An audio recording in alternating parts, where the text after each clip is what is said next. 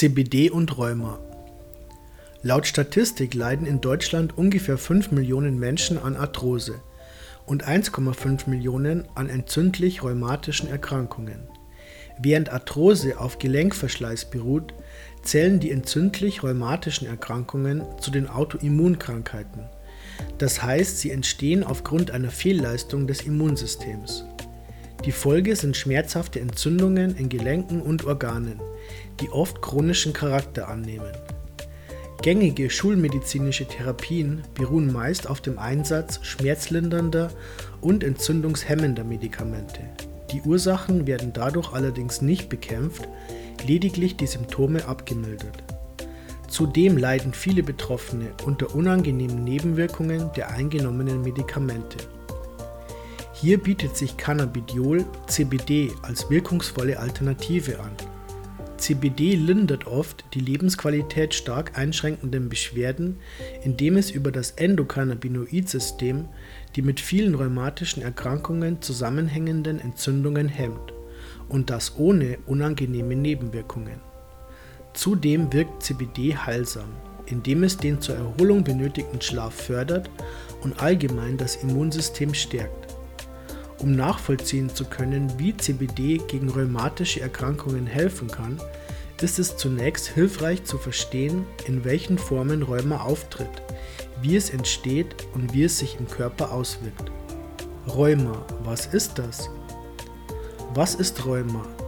Die Weltgesundheitsorganisation WHO definiert Rheuma als Überbegriff für Erkrankungen, die an den Bewegungsorganen auftreten und fast immer mit Schmerz und häufig mit Bewegungseinschränkung verbunden sind. Entsprechend lautet der medizinische Fachausdruck Krankheiten des rheumatischen Formenkreises. Typisch für rheumatische Erkrankungen sind die fließenden, reißenden und ziehenden Schmerzen, die oft von einem Gelenk zum anderen wandern und der chronische Charakter dieser Schmerzen. Allgemein gilt, Rheuma kann zwar gelindert, aber nicht geheilt werden. Unter dem Oberbegriff Rheuma fasst die Medizin sehr unterschiedliche Krankheitsbilder zusammen, die sich in vier große Gruppen einteilen lassen. Autoimmunbedingte entzündlich-rheumatische Erkrankungen, verschleißbedingte oder degenerative Gelenk- und Wirbelsäulenerkrankungen, auch Arthrosen genannt, Weichteilrheumatismus Pararheumatische Erkrankungen Autoimmunbedingte entzündlich-rheumatische Erkrankungen sind die bei weitem am häufigsten auftretende Form von Rheuma. Sie sind meist nicht beschränkt auf einzelne Gelenke, sondern befallen oft den ganzen Körper. Oft chronisch in ihrem Verlauf sind die entstehenden Entzündungen mit deutlichen Leistungseinschränkungen und einem allgemeinen Krankheitsgefühl verbunden. Die häufigste Form ist die chronische Polyarthritis, auch rheumatoide Arthritis genannt. Weitere solche autoimmunbedingten Rheumaformen sind zum Beispiel Morbus Bechterew und Psoriasis arthritis, eine entzündlich-rheumatische Erkrankung, die in Verbindung mit einer Schuppenflechte auftritt. Oft gibt es auch Gelenkentzündungen in Kombination mit chronischen Darmentzündungen, wie zum Beispiel bei Morbus Crohn. Besonders schwer verlaufen können entzündlich-rheumatische Erkrankungen, wenn sie Bindegewebe oder Gefäße befallen. Weiten sich die Entzündungen auf innere Organe wie Herz, Nieren oder Gefäße aus, kann es für Betroffene unter Umständen auch lebensgefährlich werden. Degenerative oder verschleißbedingte Gelenk- und Wirbelsäulenerkrankungen, auch Arthrosen genannt, entstehen meist mit zunehmendem Alter oft auch aufgrund von Vorschäden wie Fehlstellungen von Gelenken oder übermäßiger Belastung. Betroffen sind vor allem Hüft- und Kniegelenke. Die Betroffenen leiden nicht nur unter Schmerzen, sondern auch unter verringerter Beweglichkeit. Manchmal treten auch örtliche Gelenkentzündungen auf. Unter Weichteilrheumatismus versteht man nicht entzündliche, rheumatische Erkrankungen der Weichteile. Meist beruhen sie auf körperlicher oder auch seelischer Überlastung. In seiner chronischen Form, in der Medizin als Fibromyalgie-Syndrom bezeichnet, führt Weichteilrheumatismus zu starken Schmerzen in den Gelenken oder in der Wirbelsäule. Pararheumatische Erkrankungen hängen mit Stoffwechselstörungen zusammen. Die wohl bekannteste Form ist die Gicht. Hier führt ein gestörter Harnsäurestoffwechsel zu einem Anstieg des Harnsäureanteils im Blut.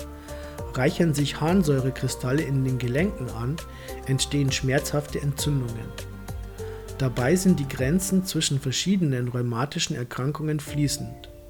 Insgesamt gibt es ungefähr 200 bis 400 Formen rheumatischer Beschwerden, die sich zum Teil stark unterscheiden, was Beschwerden und Verlauf angeht, oft aber auch zusammen auftreten, was eine genaue Diagnose natürlich sehr erschwert. Von rheumatischen Erkrankungen sind alle Altersgruppen betroffen. Rheuma ist keine reine alte Leute-Krankheit, wenn auch speziell von Arthrose meist ältere Menschen betroffen sind. Arthritis etwa, die entzündliche Form der Arthrose, macht sich meist in einem Alter von 20 bis 50 Jahren zum ersten Mal bemerkbar. Daneben gibt es aber auch eine Form der Arthritis, die vor allem bei Kindern und jungen Erwachsenen vorkommt. Vielen rheumatischen Erkrankungen ist gemeinsam, dass sie auf eine Störung des Immunsystems zurückzuführen sind, die den Körper veranlasst, eigene Strukturen anzugreifen. Die Medizin nennt solche Krankheiten Autoimmunerkrankungen. Autoimmunkrankheiten. Was genau versteht man unter Autoimmunerkrankungen? Wie entstehen sie und welche Folgen haben sie für den Körper? Um zu verstehen, wie sich Autoimmunerkrankungen herausbilden, ist es wichtig zu wissen, wie das Immunsystem funktioniert. Bemerkt das Immunsystem, dass körperfremde Stoffe wie Bakterien, Viren oder Parasiten in den Körper eingedrungen sind, reagiert es, indem es bestimmte Enzyme bildet. Mit Hilfe dieser Enzyme kann das Immunsystem die schädlichen, körperfremden Moleküle unschädlich machen und aus dem Körper ausleiten. Gefährlich wird es, wenn das Immunsystem irrtümlicherweise körpereigene Strukturen nützliche Kleinstorganismen oder harmlose Fremdstoffe auf Haut und Schleimhäuten für schädlich hält und angreift. Insbesondere wenn das Immunsystem geschwächt ist, ist es oft überfordert, die Unterscheidung zwischen körpereigenen und körperfremden zu bekämpfenden Stoffen richtig zu treffen und behandelt die körpereigenen Substanzen wie Fremde, die es abzustoßen gilt. Da irrtümlicherweise bekämpfte körpereigene Stoffe und Strukturen anders als körperfremde nicht abgestoßen werden können, entstehen Entzündungen, die oft chronischen Charakter annehmen und mit starken Schmerzen in den betroffenen Organen und Gelenken verbunden sind. Autoimmunkrankheiten können sowohl einzelne Organe schädigen als auch gleichartige Gewebe in vielen verschiedenen Körperteilen.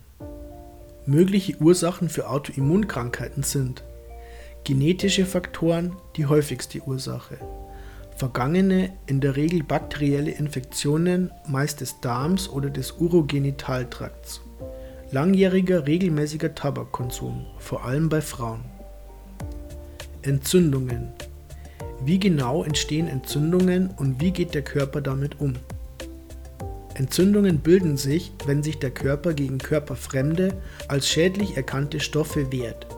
Das Immunsystem sorgt mittels bestimmter Enzyme oder Botenstoffe unter anderem für eine Erweiterung der Blutgefäße, um mit Hilfe einer stärkeren Durchblutung die unwillkommenen Fremdstoffe aus dem Körper zu spülen. Äußere Anzeichen dieses Vorgangs, auch Entzündungszeichen genannt, sind Rötung, Schwellung, Überwärmung, Schmerzen und eine funktionelle Einschränkung der betroffenen Körperstellen. Entzündungen dienen dem Körper also als ein natürlicher Schutzmechanismus. Schwierig wird es erst, wenn das Immunsystem, wie oben beschrieben, irrtümlicherweise körpereigene Strukturen angreift, weil es sie für Fremdstoffe hält, die es bekämpfen und ausleiten muss. Da es dem Immunsystem nicht gelingt, die von ihm fälschlicherweise bekämpften körpereigenen Strukturen aus dem Körper zu entfernen, werden solche Entzündungen schnell chronisch. Chronische Entzündungen treten in erster Linie in Gelenken auf und führen zu Schwellungen und Schmerzen. Spätfolgen von Gelenkrheumatismus sind oft Fehlstellungen und Funktionsverlust, wenn nicht sogar die Zerstörung der betroffenen Gelenke. Sind Organe von